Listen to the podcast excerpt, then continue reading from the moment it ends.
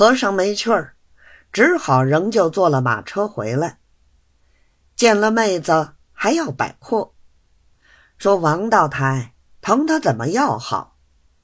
一见我面儿，晓得我要木化他盖大殿，不等我开口，一捐就是一万，还约我开岁后再到山东走一趟。他本来回拜我的，我以为他明天就要动身往东阳去。事情很忙，找他的人又多，所以我止住他，叫他不要来。他妹子听了，信以为真，便问：“你妹夫的事情怎么样？”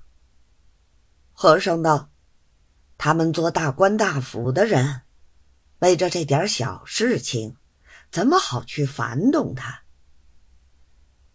他妹子发急道。原来你去了半天，我的事情一点没有办。和尚道：“这些事情，王大人已经交代过周老爷了，只要问周老爷就是了。”他妹子将信将疑的，只好答应着。和尚又问：“妹夫到底回来没有？”